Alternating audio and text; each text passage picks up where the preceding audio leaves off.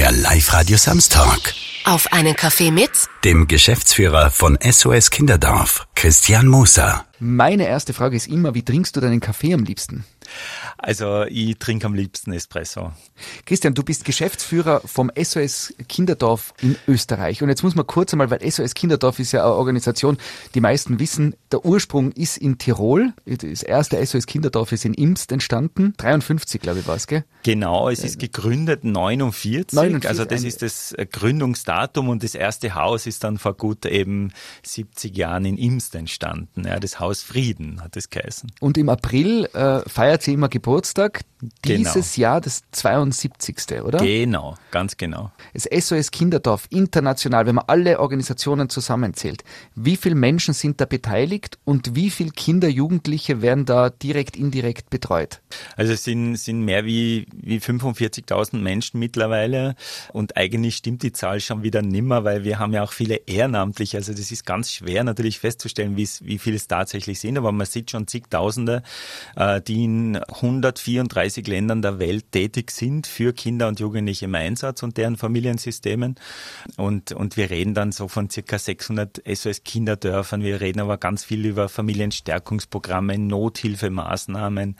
Also viele verschiedene Dinge, die Kinder und Jugendliche in einem ganz entscheidenden Moment ihres Lebens brauchen, nämlich wenn sie selber nicht weiter können und wissen und womöglich sogar ihre Familie verloren haben. Aber in all diesen Notlagen wollen wir da sein eben für, für die Kinder und äh, ja, wir, wir schätzen so ähm, an die circa 180.000, 200.000 Kinder, die ständig in Betreuung, die ständig bei uns leben. Und es geht sicher über eine Million hinaus, die wir eben ambulant, mobil und so weiter betreuen oder wo wir eben auch äh, therapeutische Maßnahmen setzen. Oft ist ja ganz viel dieses Psychosoziale, was hemmt in der Entwicklung von einem Kind. Und da wollen wir da sein, eben, dass es eben dann doch gut weitergeht. Jetzt, wenn man in Österreich hört, SOS Kinderdorf, weiß man sofort, was damit gemeint ist. Wie, wie ist das eigentlich international? Was heißt denn SOS Kinderdorf auf Englisch zum Beispiel?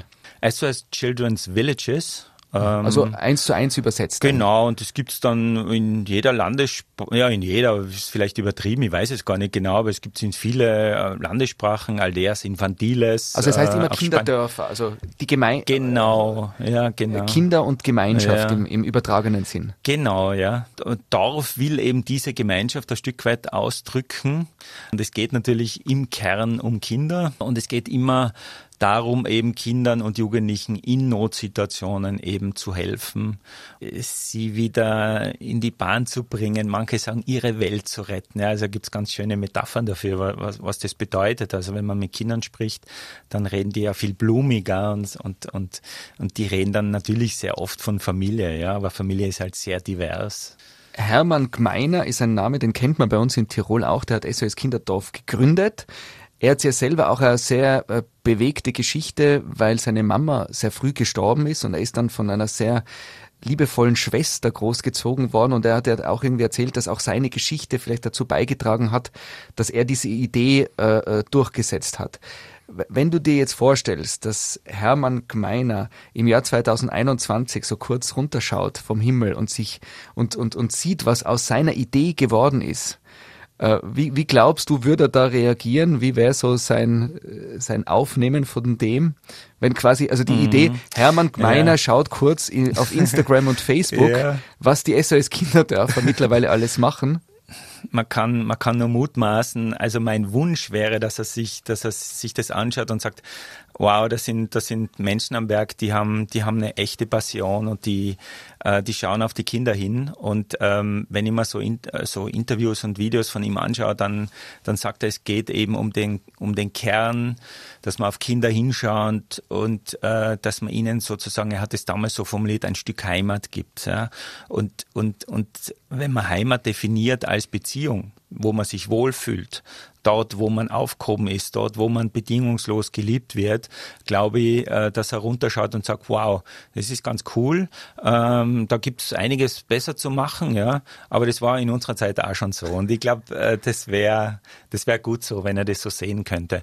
Ich hatte das Gefühl, er war sehr innovativ und ist nie stehen geblieben bei einer Idee, sondern hat eben immer versucht weiterzudenken. Er hat ja auch den Satz geprägt, äh, wenn es jedem Kind einmal gut geht oder wenn, äh, dann dann, dann braucht es uns nicht mehr. Ja.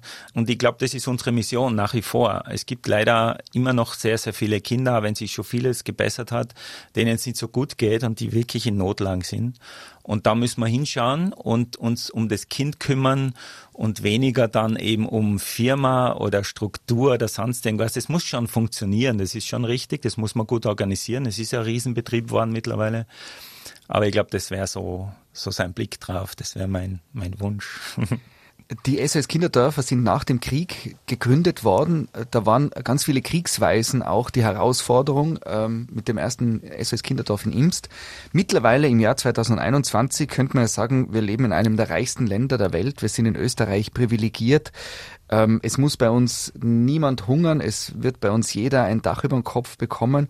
Warum braucht man eigentlich noch SOS Kinderdörfer? Und jetzt sage ich Wörter wie äh, Gewalt in der Familie, sexueller Missbrauch, Überforderung, Todesfälle, Ausfälle von Eltern. Und das passiert natürlich leider auch im Jahr 2021 bei uns in Tirol. Können wir kurz einen Einblick bekommen, was die Arbeit von den SOS Kinderdörfern zum Beispiel in Tirol aktuell im zweiten Corona-Jahr ist? Ja, gern. Also äh, eben die, die Not ist wesentlich versteckter. Früher war sie auf der Straße zu finden und ich glaube, das war ja der Anspruch damals von, von Hermann Gmeiner und seinem Team. Es waren ja wesentlich zwei Frauen dabei, die Frau Droger und die Frau Hofer und, ähm, und andere Mitstreiter, die eben diese Not gesehen haben von Kindern auf der Straße. Das ist mittlerweile eben nicht mehr so. Not ist sehr versteckt und auch sehr verschämt, aber es gibt sie leider, wenn man bedenkt, dass in Österreich ca. 45.000 Kinder also in Gesamtösterreich eine sogenannte Maßnahme der Kinder- und Jugendhilfe bekommen. Also wo es echt so weit ist, dass man nicht äh, zu Hause leben kann oder dass man einmal kurz von zu Hause weg muss. Ähm, und wenn man dann weiß, dass da noch eine ziemliche Dunkelziffer gibt, ja, die redet von circa vielleicht 100.000 Fällen und wenn man weiß, dass 300 Kinder in armutsgefährdeten Verhältnissen leben, dann ist eben noch einiges zu tun und das heißt, wir bieten Kindern wirklich dann einen stationären Platz an, also wirklich, wo man tagtäglich wohnen kann, also 24-7 äh, und das ähm, so stattfindet und wo man einen Ersatz findet ja, für, für diese Familiensituation. Es können kurzfristige WGs sein, also wirkliche Kriseninterventionen, wo Kinder ganz schnell aus so einer Familie raus äh, müssen. Du hast erwähnt eben äh, leider auch sexuelle Gewalt, leider natürlich auch äh, Drogenmissbrauch und, und, und. Also die Problemlagen sind vielfältig und das ist nur exemplarisch. Ähm, aber da muss halt oft sehr schnell gehandelt werden und dann bietet man dort auch Plätze an. Und dann muss man ja bedenken, was braucht das Kind im Moment. Und da geht es dann ganz viel um psychosoziale Vor- und Nachversorgung. Und da weiß man auch wieder in Österreich, es fehlen solche Plätze. Äh, man wartet oft monatelang auf einen Therapieplatz. Also auch das versucht Kinderdorf zu organisieren und das tun wir auch. Es gibt minderjährige Flüchtlinge, die wir betreuen. Es gibt ähm, Ambulatorium äh, im weitesten Sinne. Es gibt eine WG, wo wir zusammenarbeiten mit der Kinderpsychiatrie, wo Kinder eben dann nicht in das Spital müssen, nicht in die Psychiatrie müssen, weil was will man dort lang mit denen machen, sondern die müssen in der WG und die brauchen eine hochintensive Begleitung. Und die funktioniert auch, so dass man nach einer gewissen Zeit die Medikamente zurückfahren kann, so dass man sie in leichte Arbeitsschritte reintegrieren kann. Da sind schon ganz tolle Menschen am Werk und es braucht multiprofessionelle Teams, die das organisieren und tun und bereit sind, eben mit diesen Kindern zu leben, ein Stück weit auch. Und dann geht's hin bis zu ähm, ähm, Rad auf Draht, das wir ja vor jetzt äh, sieben Jahren, ja, ich glaube 2014, übernommen haben, wo im Jahr österreichweit äh, 80.000 Anrufe sind, wo man chatten kann, wo man über Instagram sich vernetzen kann und wo man seine Probleme dorthin richten kann. Also wo Kinder und Jugendliche sich direkt melden können, anonym melden können und für sich eine Entscheidung treffen können, ja, ich brauche jetzt eine Hilfe. Ja, und das wird sicher einige tausend Fälle auch in Tirol bedeuten, wo wir da dran sind und wo wir das tun. Also die Angebotspalette hat sich extrem vervielfältigt und das ist ja auch eine unserer Strategien, passgenau zu helfen. Es hilft ja nichts, wenn man ein Kind jetzt eine WG überstülpt und sagt, jetzt gehst du mal dahin. Und am Ende stellt sich raus, das war jetzt ganz das Falsche für den. Der hätte ganz was anderes gebraucht. Und das vor, ein Stück vorzuahnen und zu schauen, was das ist, ja, was das Bedürfnis der Kinder in der Situation ist, das ist das Entscheidende. Und das müssen wir noch viel besser lernen, weil es passiert halt häufig, dass wir über Kinder reden aber vergessen, dass wir eigentlich mit ihnen reden müssen und zuhören müssen und dann erst verstehen, was brauchen sie wirklich, ja, was, was, was bewegt sie wirklich. Und da geht es jetzt nicht um, ich hätte gern das Handy bis um 10 am Abend offen oder so, sondern da geht es wirklich um ganz substanzielle Probleme des Gehörtwerdens und des sich Beteiligens am gesellschaftlichen Prozess. Wenn man an SOS Kinderdorf denkt, dann hat man dieses Bild äh, von einer Wohngemeinschaft, wo eine SOS Kinderdorf Mama ist mit ihren Schützlingen und da gibt's dann mehrere Wohnungen davon und, und, und da wird Kindern ein toller familienähnlicher Platz geboten oder eine neue Familie. Jetzt ist das aber was, was sich in den letzten Jahrzehnten sehr verändert hat und eigentlich nur mehr einen kleinen Anteil hat, oder von der Tätigkeit, die ihr macht. Ja. Also die SOS Kinderdorf-Familie ist nach wie vor ganz ein wichtiger äh, Kernpunkt von SOS Kinderdorf, weil sie eben genau dafür sorgt, und es gibt eben einfach Kinder in Österreich, die brauchen diesen langfristigen, sehr, sehr familienähnlichen Platz, wo sie groß werden können, weil es schon sehr, sehr wahrscheinlich ist, dass sie nie mehr zurückkommen in die Familie oder eben ihre Familie verloren haben. Das heißt, wir reden hier von einem hochintensiven Platz, der extrem wichtig ist. Und daneben, und das war natürlich früher der Bedarf viel größer, wie er jetzt ist, daneben gibt es eben all diese anderen Angebote, wo man festgestellt hat, es ist eigentlich gut, wenn er, wenn er, wenn ein Kind, sagen wir mal, ein Jahr aus dieser Familie kommt, die Familie mit sich arbeitet, ja, und auch nochmal Beratung kommt, das Kind wieder ein Stück Erholung kriegt und Heilung kriegt und dann das langsam wieder begleitet in der ambulanten Familienarbeit zusammengeführt wird. Also das heißt, da haben wir ganz verschiedene Dinge gelernt, wie das funktioniert.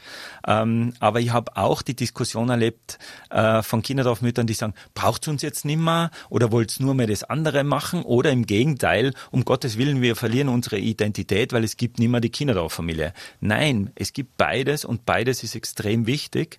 Äh, es kommt nur darauf an, was das Kind in seinem jetzigen Moment braucht und das müssen wir organisieren.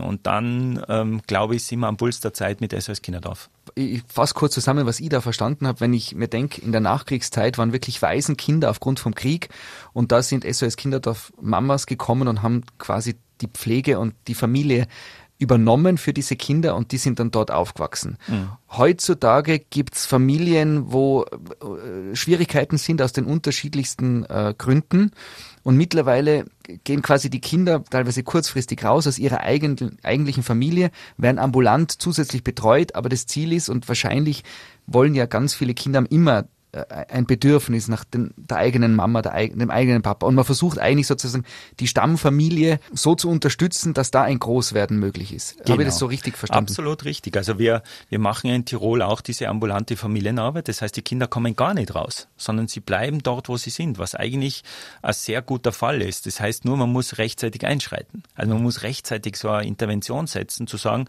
ihr müsst euch jetzt äh, in eine Arbeit mit euch selber begeben, Ziele formulieren, wie tun wir anders miteinander, ja, wir schreien uns nicht an, sondern wir, wir lernen neue Verhaltensmuster. Das braucht seine Zeit, aber wenn man so ein bis zwei Jahre in so eine Familie hineingeht und die mitbegleitet, gibt es da wunderbare Erfolge, wo die miteinander gelernt haben, wie sie besser miteinander umgehen und wo sie sich extrem weiterentwickeln.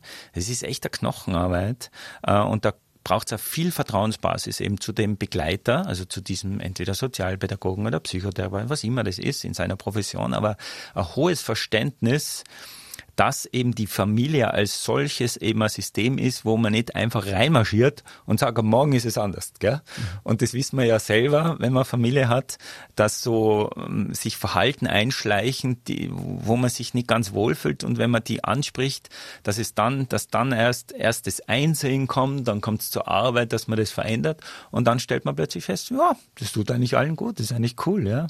So kommt man gut voran. Äh, das klingt jetzt vielleicht sehr sehr einfach, aber ähm, wir müssen immer denken, es gibt eben Familien, die von verschiedensten Problemen umgeben werden, äh, ob das wirtschaftlicher Natur sind oder eben äh, Krankheitsfälle in der Familie. Also da gibt es verschiedenste Auslöser, die dazu führen, dass es eben nicht mehr so gut funktioniert in der Familie. Und wir sind halt mittlerweile in einer sehr individualisierten Gesellschaft und es sind uns all diese Hilfssysteme, die einerseits gut waren, vielleicht auf der anderen Seite gehemmt haben, ja, der Groß, die in der Großfamilie, äh, das haben wir so nicht mehr. Und ähm, müssen uns verschiedene Dinge organisieren. Und ich glaube, da braucht es Investitionen, das muss man in der Sozialpolitik besser verstehen, was es dort braucht, dass äh, das zwar vielleicht alles schon sehr leistungsfähig geworden ist, aber, aber das kann nur so bleiben, wenn man dort auch wieder investiert. Ich habe gelesen die Geschichte von einer der ersten Kinderdorfmütter, der Maria Weber. Ja. Das, was, wird sie als die erste gehandelt oder als eine der ersten? Sie wird als die erste gehandelt. Und ähm, ich glaube, sie ist mir nicht böse, wenn ich jetzt sage, äh, weil ich habe, also ja, ich würde sagen, drei bis vier Jahre vor allem dort. Ich habe sie immer besucht, zweimal im Jahr, weil sie echt eine interessante Frau war und weil sie äh, so eine Liebe war und sie hat mir sehr an meine Oma erinnert. Und die hat gesagt, na ja, eigentlich weiß ich das gar nicht so genau, wie die erste war. Wir waren damals zu dritt und es kann schon sein, aber das spielt ja keine Rolle, hat sie gesagt. Das ist ja völlig wurscht. Wir haben das zwar so verkauft, aber das passt schon so, ja. Und ähm, die hat eben auch diesen Pflegeberuf, ja, also die hat diese Kinder einfach als ihre Pflegekinder anerkannt äh, und und äh, die hat äh, damals schon, meines Erachtens nach, einerseits eine extrem liebevolle Verantwortung da übernommen auf der anderen Seite eine sehr professionelle.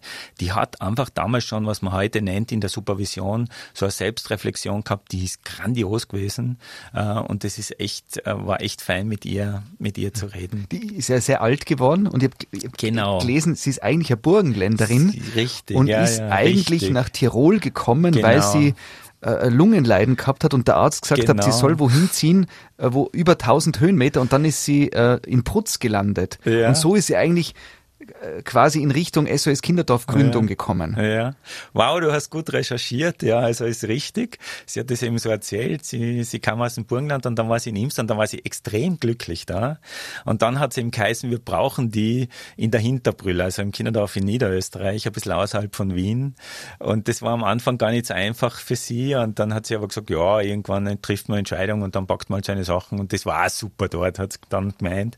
Äh, und ja, genau bis zu ihrem Lebensende hat sie ja in einem, in einem sogenannten SOS Kinderdorf Mütterheim. Also wir haben ja so ein Gebäude dort, wo sie ihr Apartment dann gehabt hat und da hat sie gelebt und hat immer Besuch gehabt da von sehr vielen Leuten, also vor allem natürlich von ihren ehemaligen Kindern die sie da großgezogen hat. Was ich jetzt raushöre, äh, ist ja, du bist das mittlerweile auch schon seit 25 Jahren, glaube ich, mhm, beim SOS genau. Kinderdorf. Das heißt eben, du hast noch Kontakt gehabt auch zu Gründungs äh, äh SOS Kinderdorf Müttern zum Beispiel. Ja. Weil, weil das klingt ja eben so, du hast ja selber angefangen, mittlerweile bist Geschäftsführer und, und musst irgendwie da über 1500 Mitarbeiter vereinen.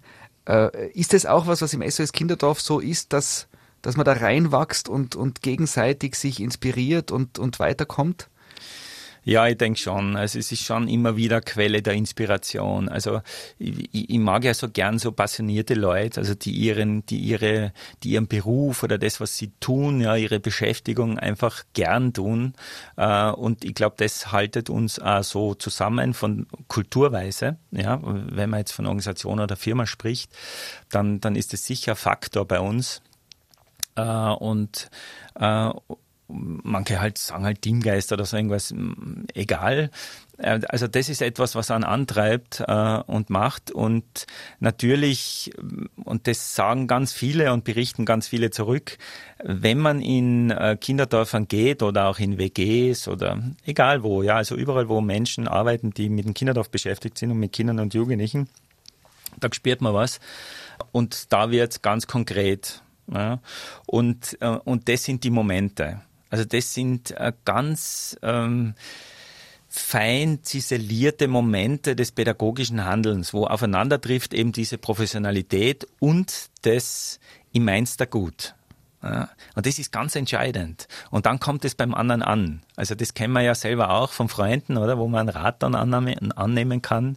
Äh, und der kann nur so kritisch sein, aber man weiß, der meint's mal gut. Und ich glaube, das ist das Entscheidende. Äh, und, und wenn man das mitkriegt, dann in so WGs oder in Kinderdörfern oder in der Kinderdorffamilie, das inspiriert. Also das ist, das, das ist der Moment, wo man weiß, genau, so muss es sein. So gelingt's. So kann es in die Wirkung kommen. Wir werden ja mittlerweile eben gemessen, also NGOs oder so werden ja in ihrem Tun an der Wirkung gemessen. Und die ist schwer messbar, weil die muss man erleben. Und die kennen viele Leute, also nicht nur Mitarbeiterinnen, sondern eben auch Unternehmenspartner oder so, die wenn die da dabei sind, die sind geflasht in dem Moment. Also da passiert was und da springt der Funke über und dann sagt man so, und da will ich dabei sein, da will ich mithelfen, da will ich mittun, in welcher Form auch immer. Äh, und ich glaube, das leitet uns. Eine Organisation, die mittlerweile auch zum SOS Kinderdorf dazugehört, ist Rat auf Draht. Ich kann mich selber erinnern, das war bei mir äh, mit meiner Mama immer so äh, die Drohung von mir aus. Und wenn das, dann rufe ich bei Rat auf Draht an. Ja. Bei uns natürlich Gott sei Dank im Guten. Es ist eine ja. ernst gemeinte Hotline, wo Kinder und Jugendliche anrufen können, wenn es Probleme gibt oder Fragen oder Herausforderungen. Und jetzt die Frage, jetzt ist Corona gekommen und, äh, und es ist eine Zeit, äh, äh, jeder, der Kinder hat, weiß, das hätte man sich vor über einem Jahr nie vorstellen können. Wie groß ist die Herausforderung jetzt allein mit dieser Hotline Rat auf Draht seit Corona für euch?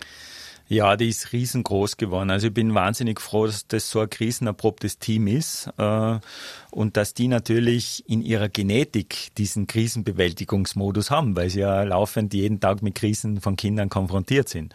Ähm, aber die Zahlen sind extrem in die Höhe gegangen. Also wir haben wir haben 150 Prozent mehr Anrufe, was betrifft, äh, wie schaffe ich das in der Schule, wie kann ich da weiterkommen, die Herausforderung ist zu groß und, und, und. Also man muss sich vorstellen, da haben früher zwei Kinder dann angerufen jetzt sind es fünf plötzlich. Also das ist, das ist explodiert. Also wir haben ja auch äh, dann mit den öffentlichen Stellen darüber verhandelt, wie kann man das noch besser machen. Wir haben die Schulpsychologen mit einbezogen. Also wir haben versucht, möglichst schnell Hilfe zu organisieren, weil das ist halt über Nacht hereingebrochen gebrochen auf uns und die Auswertungen sind, äh, sind gigantisch. Also die Problemlagen gehen eben von diesen Sachen, Überforderungen, einfach auch mit psychischen Problemen bis hin zu vermehrten Suizidgedanken. Also das, das, das belastet einen wirklich ungemein, weil man weiß, äh, da sitzt der Kind am anderen Ende der Leitung oder im Chat oder über WhatsApp, wie auch immer, was der einfachste Weg für das Kind ist und weiß sich wirklich niemand zu helfen. Und es hat niemanden in dem Moment, wo sich hinwenden kann. Also das muss man sich vorstellen. Äh, das ist ja schon eine Überwindung, sowas zu tun, auch wenn es anonym ist und sich da auszubreiten mit seinen Gefühlen und nicht sicher zu sein, wie reagiert denn der da gegenüber. Und äh, das sind super Leute, die dort arbeiten. Also es ist ganz großartig. Da gibt es dann im Moment extreme Erleichterung bei den Kindern und äh, manche rufen ja dann äh, noch einmal an und noch einmal an und wir versuchen die dann schon in Beratungssituationen zu bekommen oder weiter zu vermitteln an Organisationen, wo sie echte Hilfe bekommen. Wenn Kinder, Jugendliche äh, vielleicht das Gefühl haben, auch wenn sie jetzt das gehört haben, äh, man kann sich melden, alles komplett anonym und äh, genau. die Telefonnummer ist ist 147, also sehr einfach, 147. Und eben, wie gesagt, die Zugänge sind verschiedensterweise. Man kann eben auf Instagram oder Facebook, alle neuen Medien sind da vertreten. Das haben wir sehr ausgebaut. Und man trifft dort auf sehr, sehr tolle Menschen, die sich wirklich kümmern in dem Moment um das, was es da geht und zuhören können äh, und echt gute Tipps haben, äh, was, was man da machen kann. Also ich kann das jedem nur empfehlen, wenn er wenn er das Gefühl hat, ich komme jetzt echt nicht weiter. Ich habe auch Familie, wir haben Kinder zu Hause von Kindergarten bis Oberstufe und wir sind absolut äh, privilegiert äh, in der Wohnsituation, wie wir sind und und jetzt sind wir auch schon seit über einem Jahr mit Corona konfrontiert und wir haben auch äh, Corona schon gehabt jetzt und es hat Situationen gegeben, wo wir äh, absolut an die, an die Grenze gekommen sind als Familie. Ich erzähle das deswegen, weil ich glaube, dass das, was viel zu wenig Gehör findet, ist, dass es auch okay sein kann, dass man einfach sagt, hey, es ist wirklich eine Herausforderung. Ich erzähle das jetzt, weil jetzt weiß ich, es gibt Familien, die sind nicht so privilegiert, die mhm. wohnen in einem engeren Umfeld und dreieinhalb Wochen in Quarantäne als K1 und so weiter zu sein, äh, irgendwo in einer kleinen Wohnung ohne Balkon, ohne Garten, allein das ist schon, egal wie es einem in der Familie geht, eine Herausforderung. Und wenn man jetzt dann noch weiß, es kommt ähm, Arbeitslosigkeit, äh, Alkohol, Gewalt, irgendwas noch dazu, was sozusagen ohne Corona schon eine Riesenherausforderung ist, dann sage ich, es darf auch normal sein, dass man in seiner Situation als Mama, als Papa, als äh, Schwester, Bruder, Kind, keine Ahnung, an seine Grenzen stößt. Genau. Und jetzt die Frage, wann ist es denn okay, auch um Hilfe zu fragen? Ja, ich glaube, ich glaube viel früher, wie man glaubt. Äh, interessanterweise, wir sind das nicht gewöhnt. Also wir sind erzogen, dass wir die Probleme selber lösen und dass man, dass man möglichst nichts weitererzählt und dass es einfach schlecht ist. Ganz im Gegenteil. Ähm, ich glaube, dass frühere Gesellschaften viel besser vernetzt waren, obwohl es die ganzen sozialen Medien nicht gegeben hat.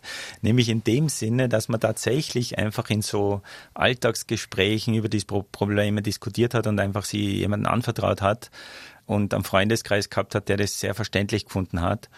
Und der hat dann eben blöder, äh, Gott sei Dank nicht bewertet, ja, äh, zu sagen, hey, Daumen runter, Daumen hoch oder äh, komischer Smiley oder sonst irgendwas, sondern der hat dann zugehört und hat gesagt, du, mir ist auch schon so einmal gegangen und das war schon eine extreme Erleichterung, wenn man weiß, man ist nicht allein auf der Welt. Man hat ja oft das Gefühl, hui, das passiert jetzt nur mir, aber es ist, es ist nicht so. Hm, vielleicht kann da jeder mal drüber nachsinieren, sozusagen, wenn man sich einmal den Fuß gebrochen hat, plötzlich sieht man nur mehr Leute, die einen Gips haben ja, und herumlaufen und so ähnlich ist es da auch. Ja. Also ähm, soziales Tun und, und als Mensch zu sein, heißt auch soziale Probleme zu haben äh, und die sind gut so, wie wir sie haben und im Miteinander können wir sie besser lösen wie alleine. Und das würde ich jedem empfehlen einfach. Aber wir wissen nach wie vor, auch wenn es voranschreitet, ist es eher noch ja, eher noch ein bisschen ein Tabuthema. Ja? Also psychische Krankheiten, über das redet man nicht so gern. Und ich bin über jeden froh, der in der Öffentlichkeit steht, der sagt, ja, mir ist auch mal nicht gut gegangen. Und, und das war auch eine Phase, wo ich das Gefühl habe, ich komme da nicht raus. Und dann habe ich es mit Hilfe von anderen geschafft. Und ich gehöre auch dazu. Also es ist, äh, und wenn man dann mit Leuten redet, dann plötzlich stellt man fest, dass der eine auch aufmacht und sagt, ja, ich, ich war schon mal sowas gehabt, ja, ob das jetzt Panikattacken oder sonst irgendwas, ganz egal, ja, also man, man kommt an Grenzen und dort passiert Überforderung und wenn es zur Überforderung kommt, reagiert die Psyche und der Körper. So ist es halt. Und wenn wir das annehmen können, dann glaube ich, können wir Mittel und Wege finden, wie wir das, wie wir damit umgehen können. Das müssen im Übrigen die Kinder und Jugendlichen im Kinderdorf eben in einer extremsten Weise tun. Ja? Also die lernen das. Und ich glaube, dass die ja gut gerüstet sind dann für fürs weitere Leben, zu sagen, ja, ich, ich bin resilienter. Das ist ja auch so ein Modewort, äh, was wir gerade erleben. Resilienz, ja, was, was heißt das? Ja, ich kann mit Krisen schon einmal umgehen ja, mhm. und kann dazu stehen. Mhm. Ich, ich habe einen Freund, der arbeitet bei SOS Kinderdorf, ist quasi ein Mitarbeiter von dir. Ja. Und ich habe festgestellt, äh, vor Corona, wenn man sich noch getroffen hat auf irgendeinem Fest oder, oder gemeinsam einen Ausflug macht, auch heute noch, und man stellt Freunde miteinander vor und der sagt, äh, was machst du beruflich? Ich bin beim SOS Kinderdorf. Das ist immer, das ist sowas, wo Leute ausschließlich positiv reagieren. Also, ah, du bist beim SOS Kinderdorf. Wie ist es, wenn man bei einem Unternehmen arbeitet, das sage ich mal, zum ganz, ganz Großteil nur positiv äh, besetzt ist, emotional.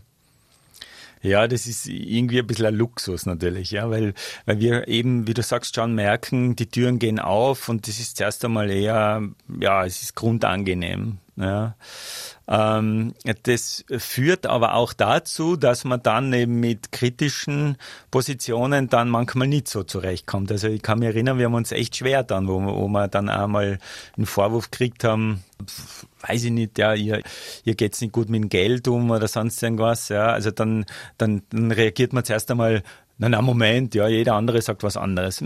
Das macht keinen Sinn, sondern ich muss auf, auf das reagieren, was, was dem seine Meinung ist und dann in ein Gespräch gehen und, ähm, ähm, und das dann aufklären. Also, wir haben auch, und das, äh, da waren die sozialen Medien ja schon sehr hilfreich, weil dort kriegt man natürlich auch negative Meinungen. Ja.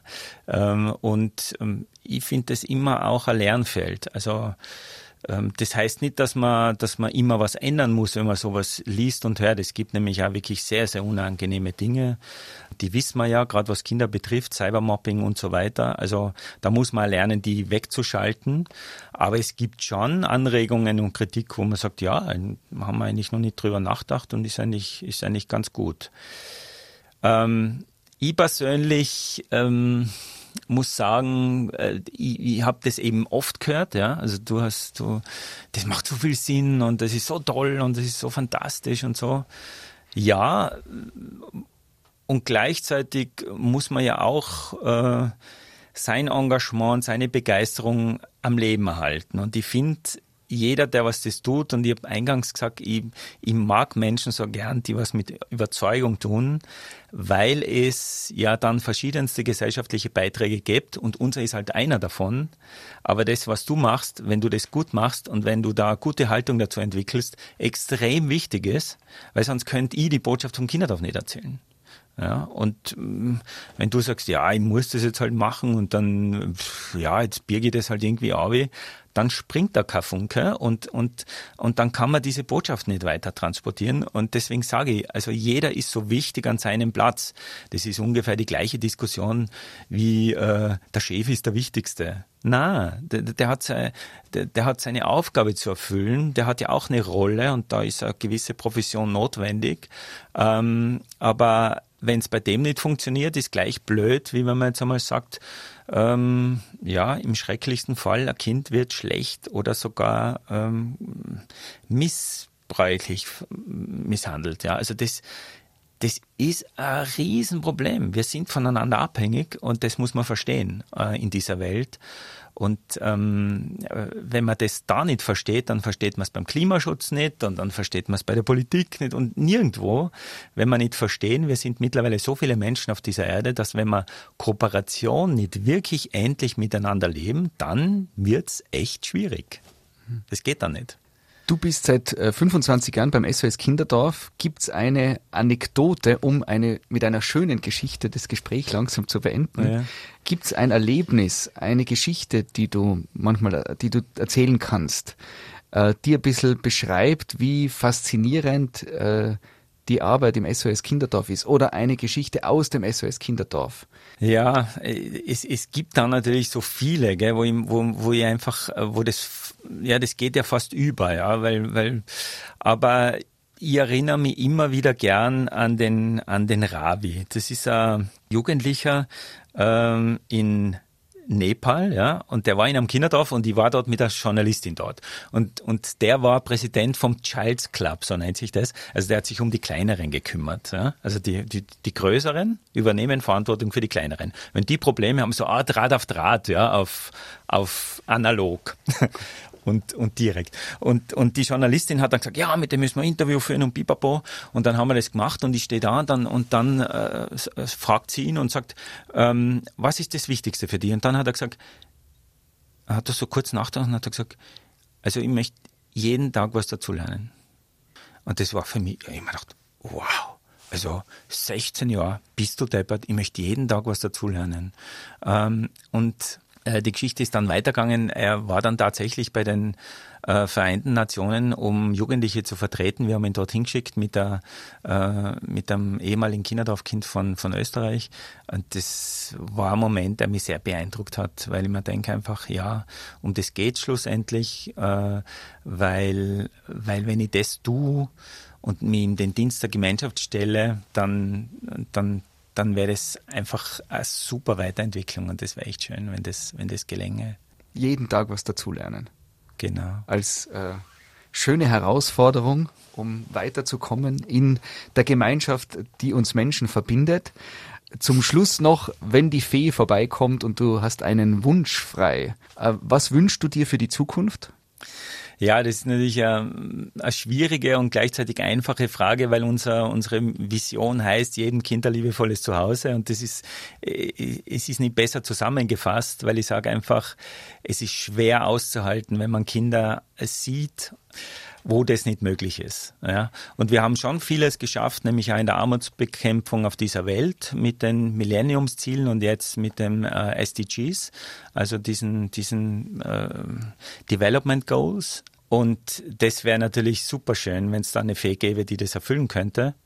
Ja, und dann könnte ich morgen schon in Pension gehen und ja, in die Natur und sonst irgendwas machen. Ich, ich frage nochmal anders, weil mittlerweile weiß man ja, ist ja auch wissenschaftlich äh, äh, mehrfach bewiesen, dass äh, die Familie ganz, ganz viel Basis ist, wie ein Leben weitergeht und vor allem, wie dieses Leben dann die nächste Familie äh, beeinflusst und das Zusammenleben in Zukunft sozusagen gestaltet. Und man weiß, dass wenn schlimme Dinge passieren, dass schlimme Dinge weitergegeben werden und man weiß, dass wenn Kinder in einem behüteten Zuhause aufwachsen, dass die dann auch ein behütetes Zuhause weitergeben wollen. Dieses Bild, dass wenn man Kindern ein gut gehütetes familiäres Zuhause gibt, dass das einen Mehrwert hat in die Zukunft. Ist ja eigentlich die Idee vom SOS Kinderdorf, mhm. oder? Genau. Eigentlich ja, und, und, und damit ist dann auch sozialer Friede gewährleistet und Friede generell. Und das wäre natürlich schön, wenn das gelänge. Und eben, was wir tun, ist eben diese Negativkreisläufe zu durchbrechen und zu schauen, dass sich das eben nicht vorträgt, sondern eben, dass man dann auf sowas zurückgreifen kann.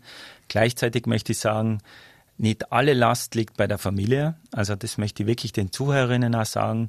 Ähm, man, man braucht nicht so diese gesamte Last draufnehmen, sondern das ist ein System, ja, so ein Herkunftssystem. Da gehören dann auch nahe Freunde dazu und Bekannte äh, oder der Fußballtrainer oder äh, die Lehrerinnen und äh, verschiedenste Leute Großeltern ganz äh, wichtige Ressource, ja, wo man eben als Kind und wenn man selber noch einmal zurückdenkt, wo waren seine prägenden Momente, ja, wo hat man wirklich was mitgenommen, dann wird man feststellen, das war eine Handvoll Leute, die mich beeinflusst haben und wo ich was mitnehme, an Haltung, an Werten und es ist ganz wichtig. Ja, ähm, im Leben, dass man auf das zurückgreifen kann, vor allem dann, wenn es stürmisch wird, weil eben dann diese berühmte Resilienz sozusagen zutage tritt und man weiß, aha, da kann ich jetzt auf etwas zurückgreifen und das hilft mir jetzt. Und da habe ich Hilfsmittel in der Hand und, und, das, und dann wird's gut. Gibt's noch was, was du gerne äh, loswerden würdest, was du gerne sagen würdest? Ja, immer wieder Danke sagen an alle, die mitmachen, weil ähm, weil es nicht so selbstverständlich ist. Also ich empfinde es überhaupt nicht selbstverständlich und je, jeden und jeder, der äh, das Kinderdorf begleitet und da eine Stück positive Energie hineingibt, ob das jetzt äh, ein Stück Zeit ist, das man herschenkt oder eben auch eine Geldspende ist oder eine Patenschaft übernimmt, das hilft extrem und das stärkt so und es gibt so viel Energie und für das ganz, ganz herzlich danke und auch dir danke, dass du die Sendung machst, weil damit können wir unsere Botschaft wieder weitertragen. Und dann sage ich noch Danke für den gemeinsamen Kaffee und alles, alles Gute, Christian. Dankeschön. Das war Auf einen Kaffee mit dem Geschäftsführer von SOS Kinderdorf, Christian Moser. Der Live-Radio Samstag mit Sebastian Possart. Weitere Podcast-Folgen hier auf www.liveradio.tirol.